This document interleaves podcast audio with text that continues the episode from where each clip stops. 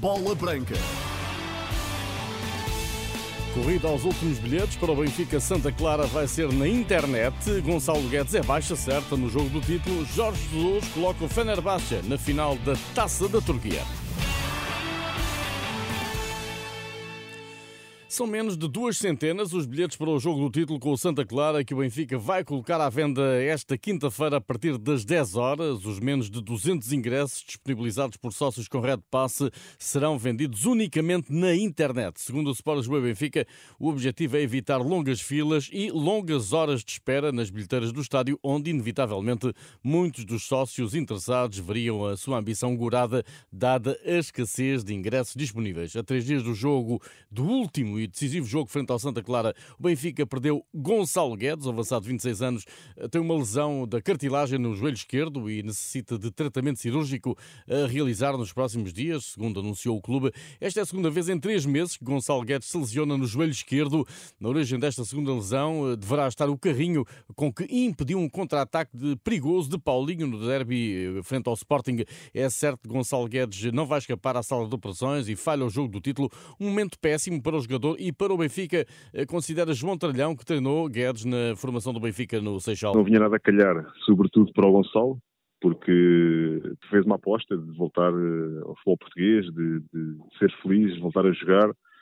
E, e, neste momento, obviamente que apesar de serem situações que acontecem, qualquer jogador, ele não, não, é, não, é, não é um bom timing para, para acontecer, mas no entanto, uh, essas coisas não, nunca se prevêem e ele facto vai, vai voltar mais forte, tenho certeza daquilo que conheço do seu caráter, vai voltar bem mais forte e vai se preparar para, para recuperar rápido. E também, obviamente, também é uma boa notícia para, para o Benfica, que apesar de só faltar um jogo, uh, sabemos que um jogo decisivo, que é para decidir o campeonato, uh, nesta, nesta temporada, é óbvio que ter um jogador como o Gonçalo disponível para este tipo de jogos é sempre uma grande mais-valia. Portanto, não é uma situação boa especialmente para o Gonçalo nem para o, para o Benfica. João Tadeu, Benfica prepara sem Gonçalo Guedes a recepção ao Santa Clara, sábado às 6 da tarde. Um empate poderá bastar aos encarnados para festejar o título que conquistaram pela última vez na época 2018-2019. O último encontro da temporada será de alta pressão para os jogadores, mas Eliseu, tricampeão pelo Benfica, que passou pela mesma experiência em 2016, acredita que os atletas do Benfica vão entrar em campo unicamente focados em ganhar. Pressão existe sempre um bocadinho de pressão, mas acho que o Benfica não tem que, não tem que pensar assim. Eu também já quando estive lá, inclusive fui para a última jornada também para decidir o campeonato e, e a verdade é que as coisas correram bem.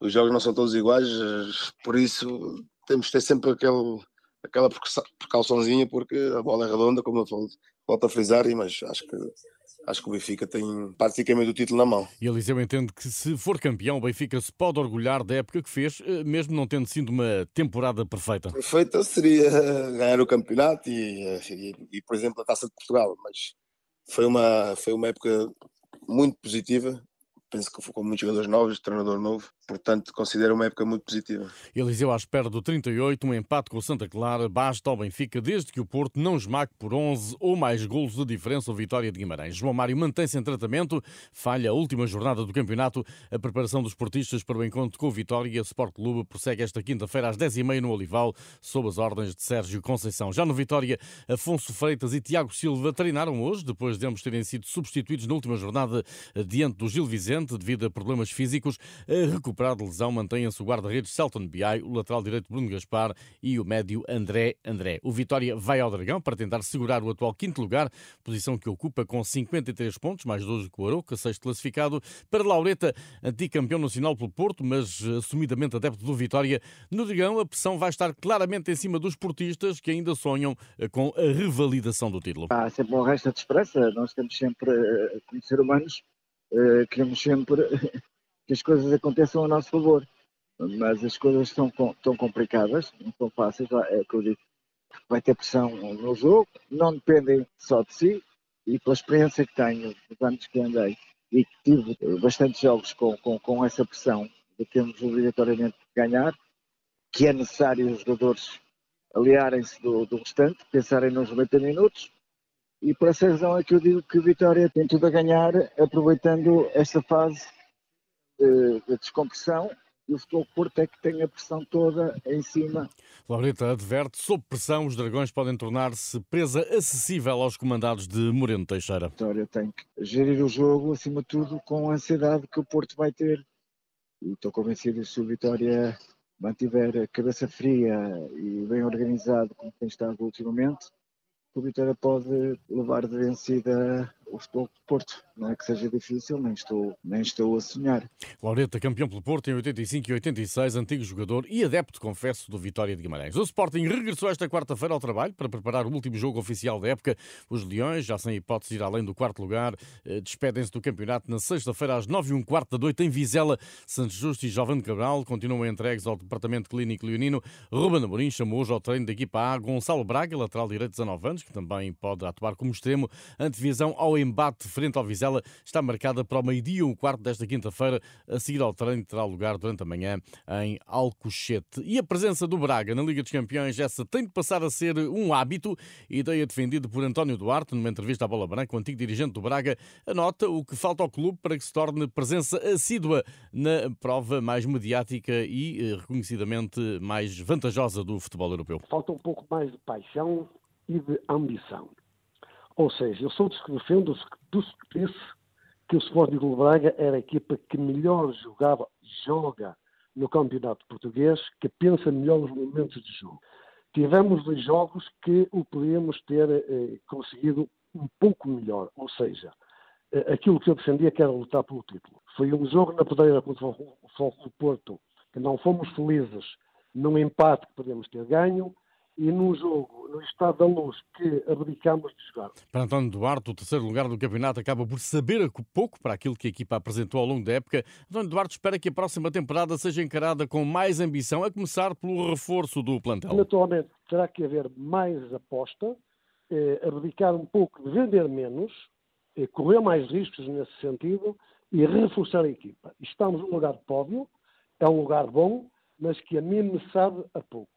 Eh, sempre pensei que o Sporting Braga iria ocupar outros lugares de mais destaque, como disse, até lutar pelo título de campeão nacional. O antigo dirigente do Braga considera fundamental que António Salvador dê maior autonomia ao treinador Artur Jorge, de forma a que este consolide o atual projeto e possa lutar pelo título de campeão nacional. Penso que a aposta na sua continuidade tem que ser feita. Agora, tem que se dar condições, eh, tem que se dar autonomia para que isso possa acontecer, para que ele possa também desempenhar a sua missão com essa tranquilidade e com essa ambição.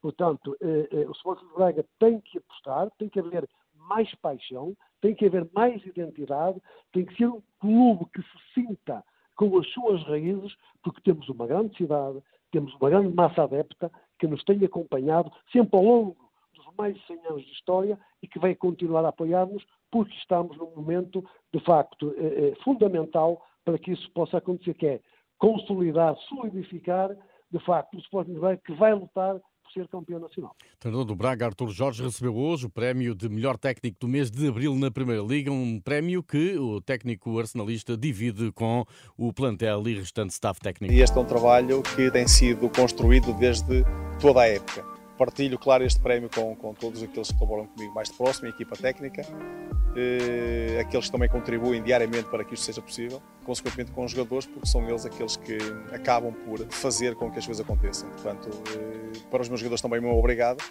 porque isto é um trabalho de equipa, um trabalho que nunca será de um homem só, será sempre do coletivo e eu, mais uma vez, muito grato por aquilo que temos e aquilo que temos conquistado. Artur Jorge, em declarações aos meios da Liga Portugal, também Ricardo Horta recebeu hoje o troféu de melhor avançado e melhor jogador do mês de abril na Liga, um troféu que Ricardo Horta divide com todos os companheiros de equipa. De, de orgulho, claro que hum, agradecer a toda a equipa porque foi um, um, um, mês muito bom para nós e este prémio, claro que, que partilho também com eles. O futebol é um desporto coletivo e sem eles nada disto era possível. Ricardo Horta, posto isto, lançamos aqui um primeiro olhar de Ribeiro Cristóvão sobre a derradeira jornada do campeonato. Boa noite. Olá, Luís, muito boa noite. Onde é que há mais motivos para haver tremideira? Na Luz ou no Dragão? Bem, eh, o Benfica é claramente favorito para o jogo com o Santa Clara, mas isso não evita que haja, e vai haver seguramente, muita tremideira eh, antes de começar esta partida.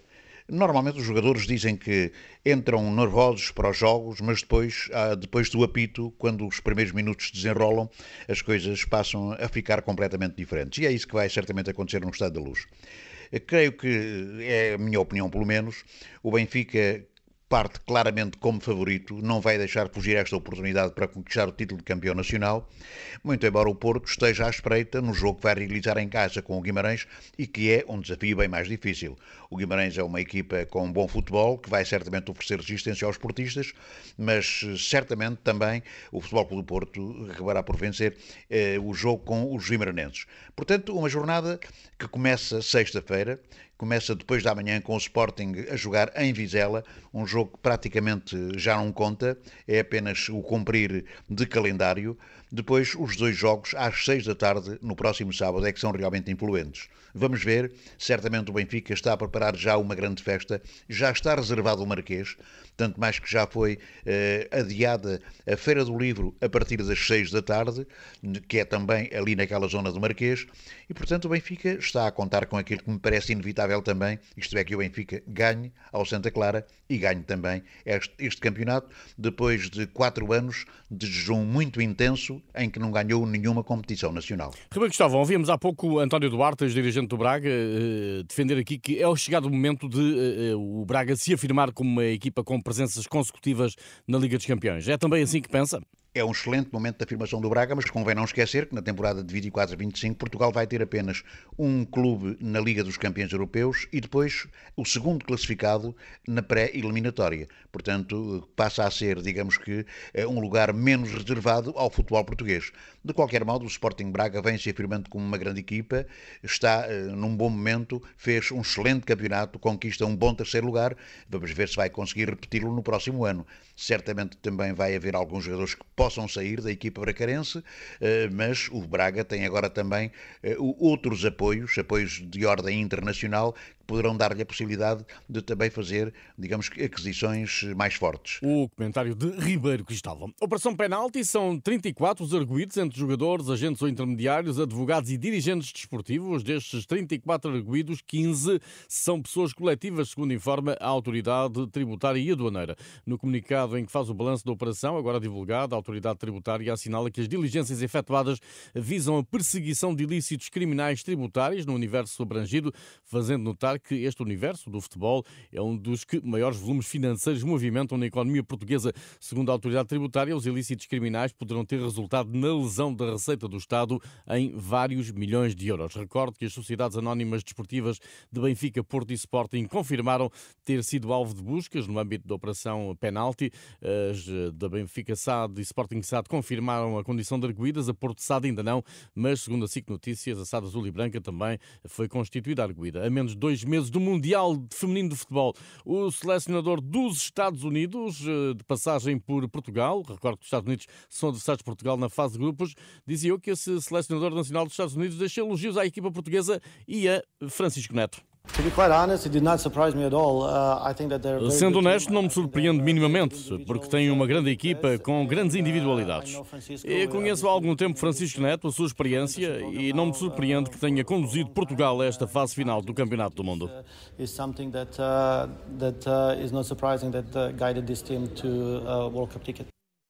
Vlatko Antonovski, eh, que vive em Kansas City, destaca Jessica Silva, eh, compreendendo-se obviamente o motivo.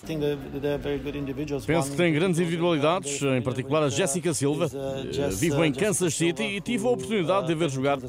Vão ser um adversário muito difícil.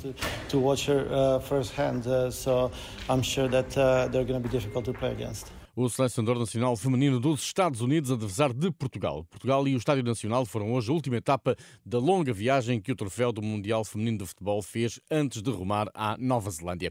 Jorge Jesus apurou Fenerbahçe para a final da Taça da Turquia. Fenerbahçe goleou esta noite o Sivasspor por 3-0, depois do empate sem golos na primeira mão da meia-final. Sivasspor, que é o atual detentor do troféu, fica assim pelo caminho. Na final, o Fenerbahçe de Jorge Jesus vai defrontar o vencedor da eliminatória entre o E o Basaksehir.